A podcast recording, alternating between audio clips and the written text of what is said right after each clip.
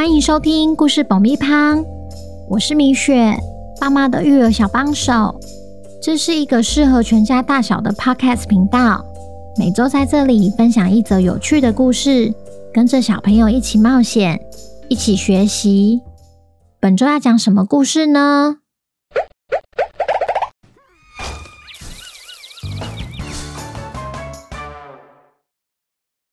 听故事前，请先订阅故事爆米胖的频道，这样每周就能准时收听精彩的故事哦。如果你在 Apple Podcast 上收听的话，请帮我们留五星评价，也推广给身边的亲朋好友们。本集故事要感谢台北的 Fergie 妈妈和小鹿珍，谢谢你们一直以来对故事爆米花的支持，也恭喜小鹿珍成为本周的故事主角。故事里会用珍珍来称呼。小朋友，你们好啊！十一月除了有双十一购物节之外，还有一个我们很常听到却不一定会过的节日。你们知道是什么节日吗？没错，就是感恩节。除了吃火鸡大餐之外，你知道它的由来吗？今天就跟小鹿珍一起听故事，长知识吧。本周的故事叫《火鸡先生在家吗》，改编自美国的感恩节故事。准备好爆米花了吗？那我们开始吧。鹿妈妈一早就在厨房里忙进忙出，准备今晚的感恩节大餐。鹿爸爸则是在摆设餐桌，嘴里还不停念着：“兔小妹用这副餐具，猪二哥，嗯，坐这张椅子，熊大哥嘛，就用这个杯子。”小鹿珍珍也没闲着，在一旁拿着灯具帮忙布置。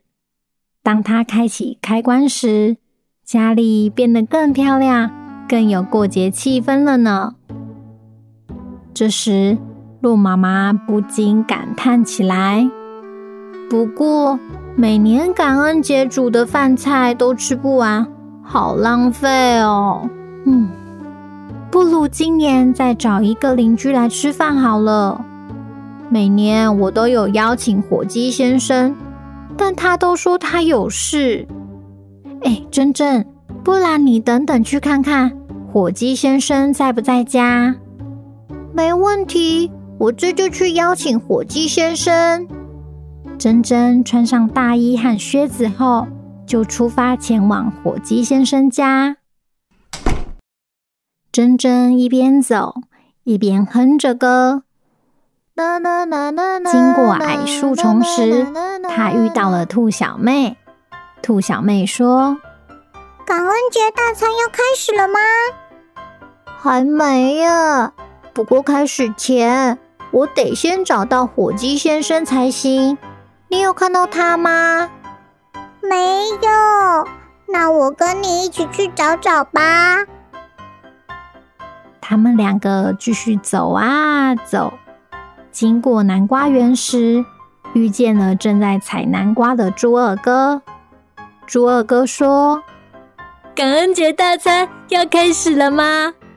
今年为了吃更多，我一早就起来采南瓜，刚好肚子也开始咕噜咕噜叫了。还没耶，我得先找到火鸡先生才行。你有看到他吗？火鸡先生吗？我想想啊，嗯。”哦，我昨天有在森林大道上跟他打招呼，他好像正要走回家哎，但今天就没看到了。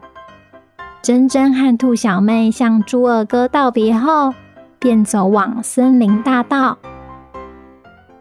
他们走啊走，接着遇到正躺在草地上的熊大哥。熊大哥说：“珍珍。”你是来提醒我要吃大餐了吗？快了，快了，但我得先去火鸡先生家看看他在不在家。刚好我知道一条捷径，跟着我走吧。果然，走没多久，他们就抵达了火鸡先生家。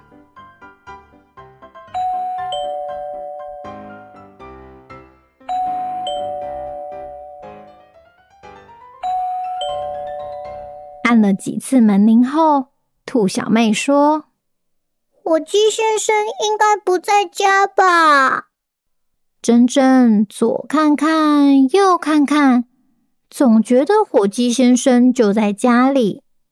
这时，熊大哥突然手指着屋顶：“你们看，烟囱在冒烟耶，代表火鸡先生一定在家里。”于是，珍珍又按了一次门铃，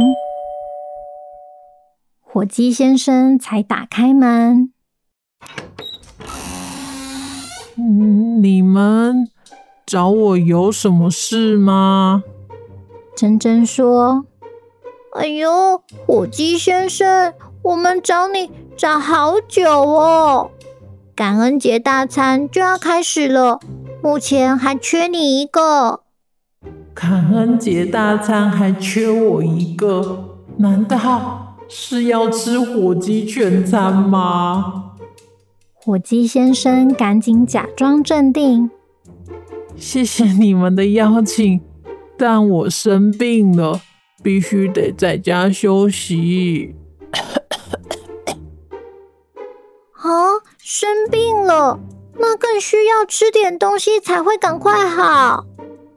火鸡先生接着说：“因为生病的关系，我有点全身无力，走不太动啊。”还是谢谢你们的好意。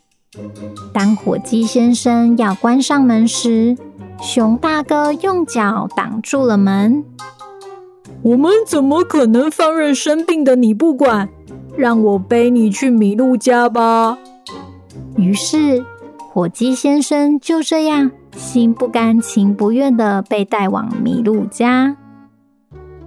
到了麋鹿家后，鹿妈妈看到火鸡先生真的来了，好开心，赶紧走到餐桌旁，挪出一个位子给他坐。正当鹿妈妈拿出刀叉时，这该不会是要……火鸡先生突然大喊：“等等，我怕痛，下手可以轻一点吗？”鹿妈妈一脸疑惑的看着火鸡，啊，这是等等要吃饭用的刀叉，你不会用刀叉吗？还是你要换筷子？啊，所所以你们不是要吃火鸡大餐啊？我们是邀请你来一起和我们享用大餐，不然你看煮这么多没吃完，多浪费啊！哦哦吼，原来是这样啊！那我就不客气开动喽。每年的十一月最后一个星期四是美国的感恩节，也是家人团聚的日子之一。感恩节那晚，餐桌上会摆满丰盛的食物，常见的食物有烤火鸡。蔓越莓果酱、马铃薯泥、玉米，还有还有，珍珍最爱的南瓜派。而它的由来，就不得不从四百年前开始说起。有一天呐、一群勇敢冒险的英国人搭着船来到了美国新大陆。那时刚好是寒冷的冬天。他们只能用手边现有的资源盖了简陋的房子。不巧的是，那一年的冬天特别漫长，又特别寒冷，很多人因此挨饿又生病。好不容易，春天终于来了。这些英国人也很幸运地认识住在美国很久很久的原住民——印第安人。印第安人不但伸出援手，教他们如何种植作物，怎么打猎捕鱼，还分享很多生活小知识，让他们能够更快适应新环境。有了印第安人的帮忙，英国人果然很快就能适应美国的生活，不再挨饿而生病。随着冬天再度来临，他们这一次则是做好了准备，有足够的粮食可以过冬。为了感谢印第安人和大自然万物的帮忙，让他们可以在美国展开新生活，所以从此之后，英国人决定每年都要好好庆祝这个得来不易的丰收季。小朋友听完故事后，有没有长知识了？原来感恩节有这么一段辛酸血泪的过程。虽然在台湾的我们没有过感恩节的习惯，但感恩节的精神却是非常值得我们学习的。用感恩的心看待每一餐，或是每一次和家人朋友聚在一起的时刻。如果你有想要感谢的人，不如就趁十一月，大声的对他说。